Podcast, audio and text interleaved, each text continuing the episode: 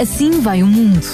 A visão da atualidade pelo psicoterapeuta Henrique dos Mártires. Ora viva, então, muito boa tarde, doutor Henrique dos Mártires. Olá, boa tarde, Daniel Galay, boa tarde aos nossos ouvintes também. Qual foi um, o tema que preparou hoje para nós? Ora, os modernos campos de concentração, eh, ou seja, a gênese da crise económica mundial. Muito Vamos, bem. eh, tratar deste assunto hoje. Hoje e provavelmente no próximo, no próximo, na próxima quarta-feira também. Então, afinal, ainda há centros de concentração atualmente. Vamos a eles. Ok. Ora bem, eh, nós temos a percepção que, através dos séculos, o sistema financeiro tem sido subtilmente alterado, manipulado, corrompido. Eh, para, para quê? Para servir interesses de poucos, ou de alguns poucos. Temos aceitado essas mudanças e porque o homem consegue adaptar-se a quaisquer condições, as trocas comerciais têm sido o fator que nos tem permitido sobreviver e tem sido também o agente que nos tem reprimido. Por um lado, é uma ajuda para, para, para nós podermos viver e sobreviver neste mundo, mas por outro lado também é um agente que nos tem reprimido, que nos tem mantido eh, aguilho- aguilhotados a estes, a estes campos de concentração modernos. Eh, todas as sociedades têm uma elite, que é normal. Eh, e essas elites tentam ficar com o poder, como também é normal. Ficam no poder não só para controlar os meios de produção ou os mercados, quer dizer, para controlar o dinheiro, mas, sobretudo, para controlar o mapa cognitivo, a forma como pensamos, como sentimos e como tomamos decisões. E aqui é que é importante sublinhar, porque isto- este aspecto é um aspecto que a mim, antes de fazer esta pesquisa, me passava um pouco despercebido. O que mais importa neste aspecto não é tanto o que é dito em público, mas o que não se debate, aquilo que não se diz. Eh, Eu, eu não sei se estou a chegar em condições Sim, sim, perfeitamente. Sim, sim, ok. Há séculos, há séculos eh, que, que os poderosos manipulam o nosso mapa cognitivo, esta, esta nossa maneira de pensar, esta nossa maneira de, de tomar decisões, de escolher, eh, e sobretudo no que diz respeito a, a mercados eh, e, e a dinheiros. Em 1989, o cientista informático Tim Berners-Lee, mais, mais exatamente Timothy John Berners-Lee, implementou a primeira comunicação bem-sucedida entre um cliente HTTP e um servidor. Nasceu a World Wide Web, WWW. Desde então, desencadeou-se um autêntico tsunami de informações imediatamente acessíveis e gratuitas. Assim como a empresa escrita de Gutenberg retirou o controle sobre o mapa cognitivo do poder da- elite daqueles tempos, não é? da elite eclesiástica, da nobreza, hoje a internet começa a mudar governo, finanças e até os mídias. Estamos à beira da mudança, mas para isso é necessário compreendermos o que durante muito tempo não nos foi dito.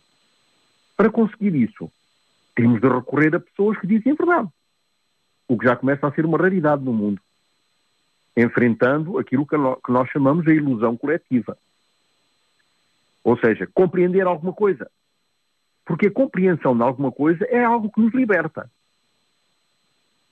Como vimos no, no- no- num, dos programas anteriores, os impérios não começam ou acabam numa certa data, à maneira da Guerra do Soldado. Mas, inevitavelmente, acabam. E o Oeste ainda não aceitou o facto de que a sua supremacia está a esgotar-se. No final de todos os impérios, com o pretexto da renovação, eh, eh, com o pretexto da- da- da modernização, tribos, exércitos e organizações aparecem e consomem a herança das superpotências anteriores. E muitas vezes a partir do mesmo interior. O império dura mais ou menos 250, isso é o que a história nos revela, não é? 250 anos, ou seja, 10 gerações. Cada gera, 10 gerações muda de império. Desde, de- de- claro, desde os pioneiros do império até aos consumadores do império, mais, mais distintos, eh, eh, que se tornam um faro depois para o Estado. Seis eras definem o ciclo de vida do império. A era dos pioneiros, a era das conquistas, a era do comércio e a era da influência. E também temos a era do intelecto, atualmente. Uh, e todos eles terminam com a era da decadência. Existem características comuns a todas essas eras da decadência. Um exército indisciplinado, a ostentação da riqueza, uma enorme disparidade entre ricos e pobres, que se acentua cada vez mais, e uma obsessão doentia por sexo, sobretudo a partir dos anos 60, em que aparece aquele boom da, da, da revolução sexual e da liberdade sexual, e, e, e notou-se esta obsessão.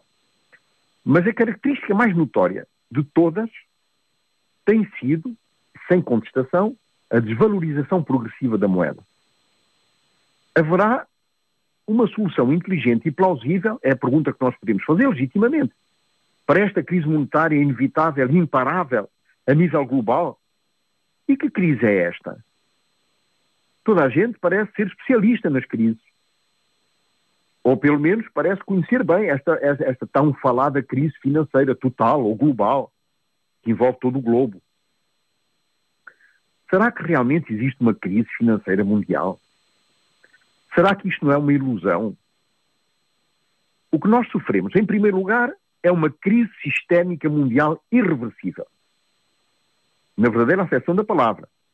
A palavra irreversível hoje em dia, na boca de alguns políticos, não é tão irreversível quanto isso. Mas aqui, esta crise sistémica mundial é absolutamente irreversível. E por isso não existe nenhum meio de a salvar, por ser irreversível. As previsões dos analistas nessa matéria são catastróficas. À medida que eu fui avançando nas minhas pesquisas, eu comecei a ficar com medo. Um dos pesquisadores dizia que o ano 2015 vai ser consagrado ao colapso do mundo ocidental, tal como o conhecemos desde 1945. Isto é, isto é de, criar eh, arrepios. Para mim, eu acho que vai ser um enorme furacão. E este furacão vai superar e vai fazer tremer todo o planeta. Isto, isto é uma certeza. E nós temos essas previsões. Todos os analistas preveem isso. A paz torna-se um jogo. Uma paz que, aliás, não é mais de uma palavra vã hoje em dia. O Ocidente não consegue mais veicular essa imagem de, de, de pacificador. Vamos ver. Porque podem estar a pensar que eu estou exagerando. Então vamos ver. Tenho aqui comigo uma peça de 10 cêntimos do euro. Com esta moeda, nem um papo seco posso comprar.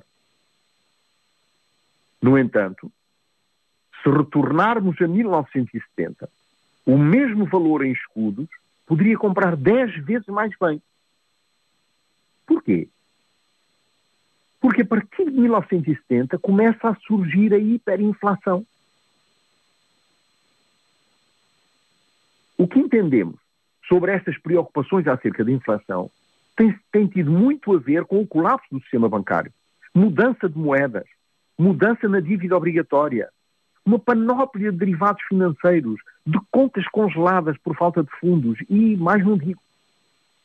Se perguntarem o que devemos fazer para contrariar tudo isso, eu diria uma coisa. Vão ao banco, rapidamente, e retirem todo o dinheiro que lá está, antes que algum insonso ou salgado faça colapsar outros bancos por aí. Comprem o que quiserem. Um apartamento, um terreno, um barco, qualquer coisa. Ou ponham o dinheiro debaixo do colchão. E se for pouco, não par de meias. Pois todo o sistema mundial, financeiro mundial, ao qual podemos chamar capitalismo extremo, porque temos que o diferenciar do, capital social e do capital construtivo, é no mínimo um modelo fraudulento. É fraudulento porquê? Pois a finança tomou um lugar que não lhe corresponde, que está para além da verdadeira economia. Em outras palavras, o sistema financeiro e as instituições financeiras estão acima da economia real. Conquanto deve ser, aliás, o inverso. O que é que isto quer dizer? Vamos tentar compreender o, qual é, que diferença é que faz esta, esta, este sistema financeiro atual da economia real. O que é que isto quer dizer? Ora bem, as finanças, o dinheiro, os bancos, o sistema financeiro deveriam estar sempre dependentes da economia real. Ou seja, a construção de casas, aviões, a manufatura, a fabricação de automóveis, a alimentação, enfim, tudo isto deveria ser a prioridade, com as finanças em segundo plano. O que se passa hoje é justamente o inverso. A riqueza de um grande império sempre teve um aspecto deslumbrante, mas superficialmente. pois o seu desejo desenfreado por dinheiro, poder e bens materiais acaba por significar que o dever e o serviço público são substituídos por líder e cidadãos ávidos de expoliação.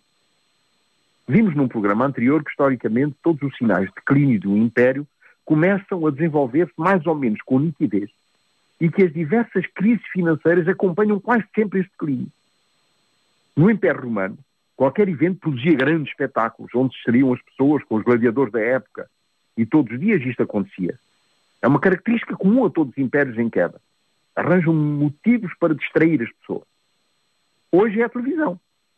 É ela que serve de catalisadora deste mesmo processo, com uma tremenda ênfase aos programas de entretenimento, novelas, que fecundam a imaginação, o próprio desporto, que ocupa um espaço enorme e que nos lembra ao tempo dos gladiadores, aliás, e que não mais do que paliativos para distrair as pessoas do que está realmente a acontecer.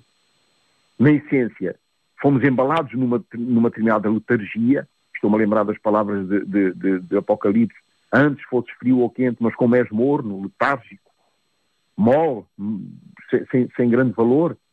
E o pior é que aceitamos como se fosse normal. Estranhamente, existe uma outra profissão que se torna desproporcionadamente conhecida à medida que o Império declina. Os romanos, os otomanos, os espanhóis tornaram seus chefes celebridades. Mais uma vez, isto tipifica o fim do Império, quando começamos a perceber que existem líderes que assumem uma, uma notariedade, uma notoriedade que, que, que, que acaba por ser de, de, tal maneira carismática que ocupa todo o espaço político do Império. O ser humano nunca se cansa daquilo que não precisa. Isto é uma realidade. E o que é que o ser humano precisa? E com urgência. É de uma forte convicção moral que começa a desvanecer-se na sociedade. É, é, é, é, e, e não só não só esta convicção moral, mas também uma integridade sem falhas. Ora bem, a geração baby boom nasceu nesta era da decadência. Talvez inconscientemente eh, quebraram o contrato tácito intergeracional, ou seja, esta lealdade aos valores das gerações passadas. Eh, e, e, e, a atual definição de baby boom se refere aos filhos da Segunda Guerra Mundial todos estamos a lembrar-nos disso, não é? já que logo após a guerra houve uma explosão populacional. É? E os nascidos entre 43 e 60, hoje são indivíduos que foram jovens durante essas décadas, não é? eu, eu, estou, eu estou incluído nessa, nessa época, porque eu nasci em 49, uh, eh, e, e, estas décadas 60 e 70 foram uma maravilha. Uh, houve grandes mudanças culturais, mudanças sociais. Uh, como exemplo, temos a música a música pop, a música disco, a música o iê, sei lá, os Beatles, a emancipação da mulher, por exemplo, e a liberdade sexual, como não podia deixar de ser, foi um apanágio desta época, desta, esta explosão que fazia as pessoas andarem completamente tontas e que também apareceu, quando apareceu também a mini-saia, exageradamente curta. Mas através do consumismo desenfreado, este é outro aspecto também do, do, do declínio das, das, das, eh, dos impérios, da subida em flecha do imobiliário e do desejo pela eterna juventude, a era baby boom espanjou, esbanjou completamente a herança das gerações futuras. Esta geração, à qual nós estamos, eh, fazemos parte, todos, fez a pior alocação do capital na história da humanidade.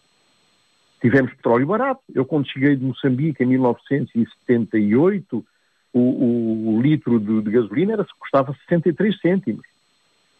Uh, energia era barata, tivemos uma abundância de ideias, mas escolhemos e perpetuamos um sistema que deve ser das piores formas de usar as dádivas que nos foram concedidas pelas gerações anteriores. E vamos pagar um preço caro por isso. Os seres humanos são inconscientes e paradoxais. Queremos paz, queremos imortalidade, mas continuamos a inventar novas formas de nos destruirmos uns aos outros. Somos capazes de atos de grande nobreza, mas ao mesmo tempo das mais terríveis atrocidades. Voltando à nossa prisão criada pelas finanças decadentes e esta economia em ruína, temos de ter consciência que estamos num combate injusto, que brevemente levará o mundo a um fatídico declínio imperial. Neste combate gigantesco da finança contra a economia, as finanças que tomam a dianteira Elas ganharam e agora são as finanças que nos destroem completamente. O que se passa com o sistema financeiro é como um tumor maligno. Um tumor que cria metástases. E essas metástases ameaçam destruir o corpo económico inteiramente. E isso vai nos matar, empobrecendo-nos, até ao ponto de nos levar, sei lá, até ao suicídio. Que, que aliás, o suicídio aumentou consideravelmente, sobretudo o suicídio jovem, na Europa. Eh, eu, eu, aliás, vi uma estatística sobre o aumento considerável da, do suicídio jovem na Europa e não me lembro agora do, do, dos números, da porcentagem, agora de repente não me vem, mas, mas era uma porcentagem muito grande. Hoje é moeda comum ouvir falar dos esquemas de Ponzi. Nós temos vários exemplos recentes. Estou a pensar no, na Telex Free, na GetEasy, no iGetMania uh, e agora no VIC. Uh, mas, tirando esses, esses esquemas de Ponzi que são, que são ilegais, todo o sistema financeiro atual não passa de um sistema de Ponzi. De facto, existem quatro pilares, ou melhor, uma montagem pirâmide com uma base de quatro lados. Vamos, vamos analisá-la desta forma. Essa pirâmide financeira mundial de Ponzi tem quatro lados. Primeiro lado.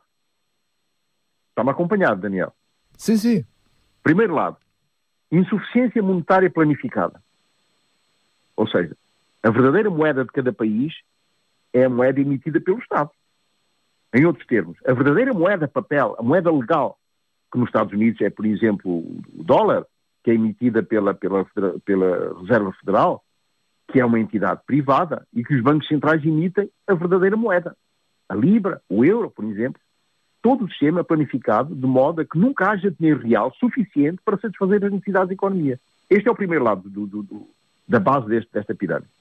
O segundo lado é aqui que entra em jogo o segundo lado da pirâmide. Ou seja, como não há dinheiro público suficiente ele é, ele é substituído por dinheiro privado. Ou seja, o sistema bancário privado exerce um controle sobre os Estados e os bancos centrais, de modo a garantir que nunca será emitido dinheiro suficiente para as necessidades da economia.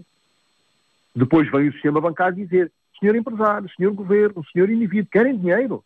Sem problema, nós provemos. É aí que aparecem os bancos com o seu sistema de reserva fraccionária ou seja, também conhecido por cobertura parcial, que designa o direito de um banco emprestar dinheiro que não tem e sobre o qual aplicam enormes taxas de juros, de maneira a que os empréstimos que o fazem rendam muito dinheiro. E sabendo de antemão que deverão refinanciar este dinheiro que sai, coletam depósitos para manter o equilíbrio financeiro. E andamos neste jogo. É por isso que os bancos colapsam. Este é o segundo lado da pirâmide. Quer dizer, substituir o verdadeiro dinheiro por dinheiro fictício. Ou seja, substituir o dinheiro bancário que cresce de maneira exponencial, pois repousa sobre um sistema de cobertura parcial. As taxas de juros elevadas. O terceiro lado da pirâmide. Fazer tudo por dívida. Os consumidores estão sempre endividados. Fazer tudo através de crédito, dos empréstimos. Se o indivíduo pretende um empréstimo, não há problema. Conclua um crédito. Não pode pagar em cinco anos, não tem problema. Pague em sete. Se uma empresa deseja construir uma nova sede ou fábrica, não há problema, faça um crédito. Se o governo precisa de dinheiro para um investimento ou para financiar a, a, algum sector de, de, público, não há problema. Endivide gentilmente com os bancos privados, como o FMI, o BCE, o BM. Todo mundo está endividado. São trilhões de dólares de dívida só dos indivíduos. Sem falar nos muitos mais milhares de trilhões de dólares dos governos. Estamos a falar a nível mundial. Claro. E a questão-chave é, a questão -chave é a seguinte. A quem devem todo este dinheiro? Por que razão todo o planeta está endividado com alguma entidade bancária? E o dinheiro fictício é particularmente perigoso, porque aumentou consideravelmente. Hoje dos mercados de produtos derivados, que aumentou 102 trilhões de dólares em 2002. Eu, eu há dias vi uma, um, um, um senhor economista uh, que dava o exemplo para conseguirmos compreender quanto é um trilhão. Ou seja, ele dizia, se nós contarmos uh, de, de, um em diante, um, dois, três, quatro, cinco, no, na mesma cadência, a 10 segundos de diferença, para chegarmos a um trilhão, levaríamos 250 anos. E aqui os produtos derivados aumentaram 102 trilhões de dólares em 2002. E em setembro de 2008, quando rebentou a crise do mercado dos produtos derivados, já estava a 531 trilhões de dólares. Portanto, é absolutamente incontável. Um computador bom, de grande, de, de grande capacidade, levaria mais três meses a contar este dinheiro. É verdade. Mas o que é o mercado dos produtos derivados? Que é isto? Que conseguiu levar, levar eh, eh, eh, a uma crise com 531 milhões, trilhões de dólares. Define-se como derivado financeiro ou instrumento derivado todos aqueles produtos financeiros cujo valor se baseia no preço do outro ativo. Isto é, os derivados financeiros são instrumentos cujo preço ou valor não é determinado de forma direta. Porquê? Porque eles dependem de um outro ativo, pelo que denominamos ativo eh, subjacente. Este ativo subjacente pode ser uma ação, um índice de ações, uma matéria-prima ou qualquer outro tipo financeiro, como as divisas, as obrigações e as taxas de juro, por exemplo. Eh, são estes, são estes, são estes uh, uh, valores uh, ativos que, que estão, que fazem parte destes derivados financeiros. fazemos ideia de quanto sejam 531 trilhões de dólares? Só para, só para, só para curiosidade é o equivalente a 10 vezes o PIB mundial, o produto interno bruto de todos os países que existem no mundo, 10 vezes mais, e 40 vezes mais o PIB dos Estados Unidos. Será que compreendemos que o dinheiro fictício absorveu completamente a economia real? O problema é que os, mon os montantes são tão grandes que ninguém pode ter, nem contar. Portanto, o terceiro lado da pirâmide é que todo mundo vive endividado. É o que podemos chamar o quarto lado, privatizar os interesses e socializar as perdas. Como isto é um modelo, e podemos predizer como o modelo vai reagir, sabemos que com o crescimento desse esquema Ponzi, há dinheiro em todo lado. Créditos fáceis, como já vimos, todos têm acesso ao dinheiro, todos, e com este crescimento, todo o sistema se organiza de modo a que os canais de dinheiro de enormes importância irão todos para os bancos privados, para os acionistas privados, em suma, a todos aqueles que quiserem, a todos aqueles que eles quiserem. E quando chega ao momento onde tudo isso vai explodir, como aconteceu em setembro de 2008 e como estamos a ver acontecer recentemente, novo fluxo de dinheiro é ativado. Então todas as perdas são socializadas. E como todos os interesses foram privatizados, tudo começa a colapsar. Esta socialização é feita à custa de dinheiro contribuintes. Nosso dinheiro cada um de nós. É isso que está a acontecer um pouco por todo o mundo. E nós aqui temos bem consciência desse facto e isso faz com que as pessoas fiquem cada vez mais pobres e, mais angustiadas.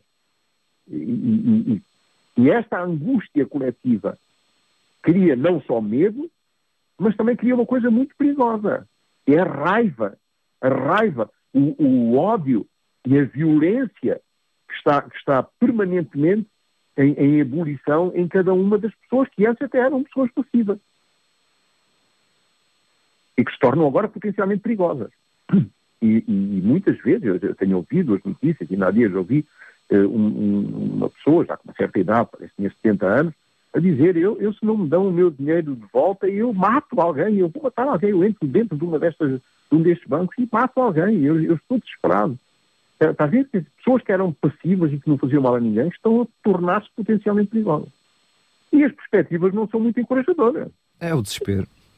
Exatamente, é o desespero. Porque elas prevêem que tudo isso vai ainda agravar-se dentro dos próximos anos. E quando eu digo dos próximos anos, são dos próximos mesmo, não é dos próximos 30 anos. Ainda ontem um, um, um alguém, um comentarista, dizia, ontem, ontem, ontem, dizia que durante os próximos 20 anos vamos pagar os erros dos governos mais recentes, não é? O problema é que estes buracos foram tapados com o dinheiro fictício, como nós vimos. O dinheiro dos contribuintes, o meu, o seu. E agora tentam tapar esses buracos enormes com dinheiro real. O que nunca será suficiente, como é evidente, porque o dinheiro fictício veio substituir o dinheiro real. E é por esta razão que se constatam grandes problemas ao nível do banco, onde alguns até já colapsaram, como nós sabemos. E não foi só aqui em Portugal. Uma solução possível seria desencadear uma guerra mundial. uma estratégia de socorro. E caminhamos para isso a passo largo. É, é, é preciso estarmos atentos a isso. Não, não, não é por acaso que, que, que a Rússia agora saiu do, do, daquela, daquela comissão de, de defesa de, de, armas, de armas nucleares, não é? Mas ao contrário da Segunda Guerra Mundial, que terminou com a bomba atómica em Hiroshima e Nagasaki, esta Terceira Guerra Mundial, ou Quarta, chamem-lhe o que quiserem, começará justamente com uma guerra nuclear. E ninguém pode ainda prever como isto vai terminar. A raça, a raça humana está completamente desprotegida, eh, Daniel Galay. Navega completamente ao acaso neste universo das finanças e da economia. Todos nós pensamos ser livres e gritamos liberdade, democracia, e nem sabemos ou pelo menos não temos consciência que somos escravos desta prisão que nós mesmos construímos e ajudamos a construir. Ora bem, a prisão, como todos sabemos, é o único lugar do mundo onde se pode manifestar, no estado puro, a mais pura violência. Nas suas dimensões as mais excessivas. E justificar-se com poder moral. Não é de admirar que alguém tenha comparado as prisões a indústrias, escolas, cavernas, hospitais, pois todos se assemelham a prisões. A velha potência mor da morte, onde o poder soberano era o símbolo máximo, é atualmente recoberto cuidadosamente pela administração dos corpos e a gestão calculadora da vida, dizia Michel Foucault em 1950 e qualquer coisa. A humanidade continuará apática e adormecida, logo que ela descobrir o genocídio planificado para a sua extinção total. Isto parecem palavras muito duras, mas é a realidade. É só nós estarmos atentos e olharmos para a direita e para a esquerda. Porque estamos rodeados de acontecimentos terríveis e pavorosos. Que os mestres do poder global nos fazem sofrer. A pergunta crucial é: por tanto sofrimento, tanta injustiça, tanto abuso de poder e tanta corrupção? Quando tudo podia ser resolvido pela via do diálogo, da comunicação, do acordo, da honestidade, da integridade, como nós vimos. Dar-se ao caso que as elites no poder não vejam nenhum interesse em usar essas vias para resolver os problemas que sucedem no mundo e problemas que sucedem no mundo a uma velocidade estonteante? Ou será que os dirigentes mundiais não se sabem exprimir senão para prometer uma multidão de farsas, sempre que as suas intermináveis campanhas apresentam propostas só com o fim de serem eleitos?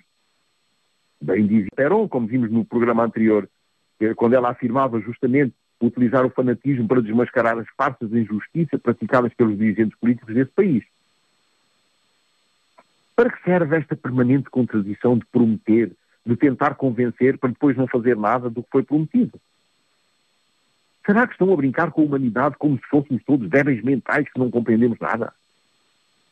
Mas como é que é possível que o poder nos mantenha submissos nesta incerteza e nesta perplexidade? Qual é a causa de tudo isto?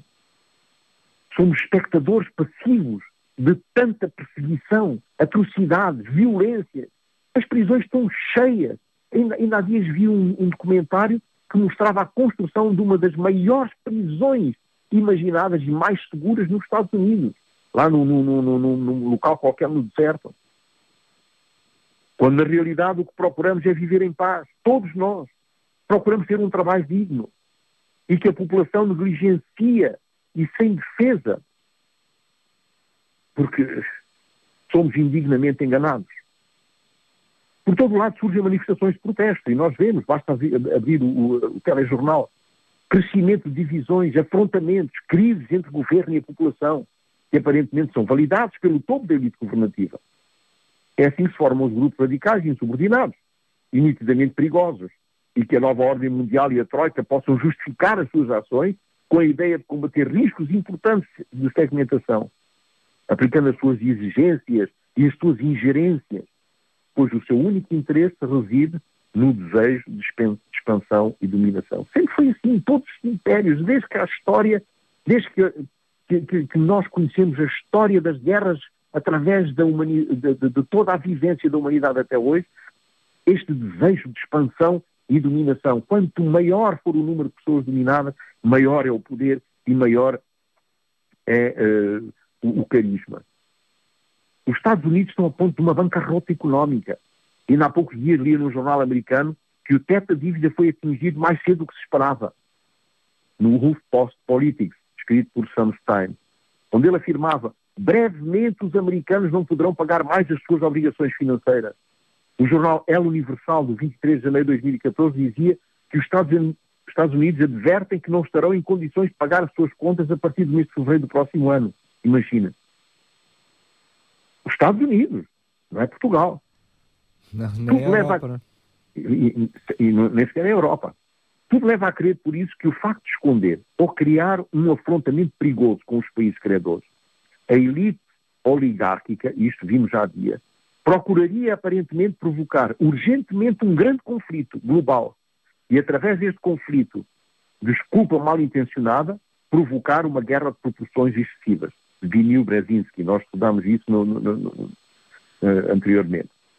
No jornal venezuelano, venezuelano RT, é afirmado, que, é, é afirmado que a Venezuela tem provas que os Estados Unidos manejam o caos no país e que o crash económico seria irreversível. E os Estados Unidos ainda não desmentiram isso. E nós vimos ainda, ainda ontem no telejornal o presidente venezuelano acusando a, os Estados Unidos de ingerência nos, nos, nos negócios internos. Será que essas ameaças constantes, diretas ou indiretas, implícitas ou explícitas, terão alguma coisa a ver com o facto da China, a Rússia, terem começado a praticar exercícios navais conjuntos? Pergunta o jornal La Voz da Rússia, na sua edição de 27 de janeiro de 2014.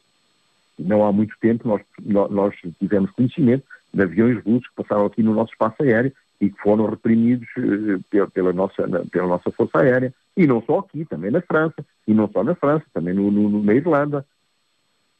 Ou será por causa da dívida americana ser a maior de todos os tempos no governo de Obama, onde cada cidadão americano deve, à nascença, 45.083 dólares? Os Estados Unidos têm o maior número de desempregos de todo o mundo, 22 milhões de cidadãos e mais 45 milhões com falta total de recursos financeiros. Estaremos nós a ser absorvidos por uma espiral num túnel obscuro e sem saída, que não é senão uma manobra subversiva de um sistema financeiro cruel, abusivo e dominador para nos desesperar e deixar outras alternativas que já estão mais do que estudadas? Mas haverá uma solução para esta enorme crise imparável de dimensões universais. Não seria mais inteligente e prudente encontrar uma solução definitiva que resolvesse decididamente este grave problema financeiro, este problema social, político, que, que, que cresce todo o tempo? Onde está o grande líder transbordando promessas que recebeu um prémio Nobel da Paz? E por que razão atualmente ele quer resolver tudo através de crises, de ameaças ou de guerras secretas? Existem mestres secretos que conduzem o mundo na ribalta e que são geradores desta insuportável desordem até conseguirem chegar à explosão final da humanidade. Mas o que está a ocorrer é um sistema ultraliberal que divide a população em três grupos e em qualquer parte do mundo. Os muito ricos, que beneficiam das economias à escala mundial e ganhos de capital ainda maiores do que antes e vivem em áreas muito mais protegidas de efeitos climatéricos, poluições e de conflitos. Depois a classe, a classe média, que vive mais nos centros das cidades, vive cada vez mais sob pressão económica e, e, e a classe média está uh, em, numa tendência de desaparecer. Os seus membros não conseguem que raramente sair das suas condições de trabalhadores de escritório e quando não estão dopados pelas diversões vivem num permanente medo de perder o emprego e de serem relegados a áreas suburbanas onde habita a terceira categoria da população, que é a população mais pobre.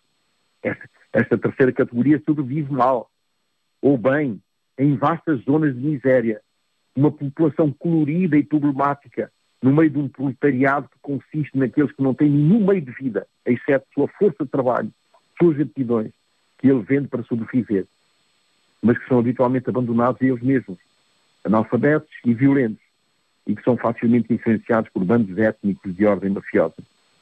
Qual a finalidade da frota de satélites chamados polícias espaciais, STEI, que estão a ser implementados e construídos neste preciso momento? Será como eles pretendem uma forma de observar o que se passa à volta do planeta a fim de evitar colisões no espaço com outros satélites ou, ou resíduos espaciais? Ou será antes uma outra forma de nos vigiar, não só a partir daqui da Terra, como nós vimos através de, de, das confissões do Snowden, mas também a partir do espaço? Em Londres, por exemplo, existe uma rede de alta vigilância através de câmaras por toda a cidade, sobretudo à entrada das bocas do metro. E não sendo assim suficientemente, criaram ainda pontos de controle, supostamente por causa do terrorismo. Nestes pontos de controle, pessoas inocentes são revistadas aleatoriamente e sem o mínimo respeito pelos direitos de cada um, fazendo as pessoas se sentirem humilhadas só com a desculpa de estarem em permanente alerta máximo. Existem mesmo desagradáveis situações que eu, que eu pude, que eu pude uh, uh, observar na, na, na, na televisão, em que pessoas tiveram de baixar as calças no meio da rua para que a verificação fosse mais convincente, afirmando que terroristas podiam esconder material bélico, nas cuecas. Não sei se estavam à espera de encontrar um canhão sem recuo com um míssil terra-terra dentro das cuecas do sujeito. Mas afinal, quem são os verdadeiros terroristas que fazem erupção na nossa vida privada todo o tempo? Será a população que se submete cada vez mais a um controle pidesco e que se dirigem simplesmente por os seus trabalhos a fim de satisfazer as suas necessidades cotidianas? Ou são esses que nos submetem hoje a novas ordens de abuso de poder? Alguns dirão, ah, isto não se passa por aqui. É claro, mas lá virá o tempo.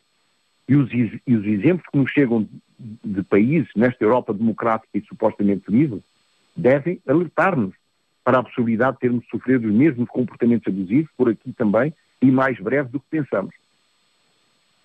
Será que este sistema totalitário orwelliano não esteja no futuro mas esteja já uma realidade atual. Foi, eh, este sistema orwelliano foi, foi um livro escrito por George Orwell, uh, 1984, dizia. E então isso foi escrito em 1949. Veja. Eu contava a história, imaginava que em 1984, uh, num, num, futuro muito longínquo para ele, havia, de, havia de haver uma, uma elite toda poderosa, opressora, que regulava estritamente as atividades da população com mão de ferro. Eh, e neste livro ele mostra como uma sociedade oligárquica, coletivista, é capaz de reprimir qualquer um que se, que se opuser a ela. Eh, e a, pergunta, e a pergunta é esta, será que o sistema totalitário orwelliano, este sistema que prevê isto, não, estava, não esteja no futuro, mas já seja uma realidade presente? Ora bem, eh, não é uma questão de nos livrarmos do capitalismo mas a questão é de nos livrarmos rapidamente desta forma de capitalismo. Porque o capitalismo, por outras palavras, a economia de mercado, não só tem futuro, como não imagina um mundo sem ele. A questão é então, que tipo de capitalismo? Que tipo de economia de mercado? Ora, então proponho que nos debrucemos sobre este assunto no, no próximo programa. Fica assim combinado então. Tentando responder a esta pergunta, que tipo de economia de mercado então escolher? Pronto. Eu, eu acho que depois de ter falado em milhões, bilhões, trilhões, essa também é uma pergunta com resposta de um milhão, hein?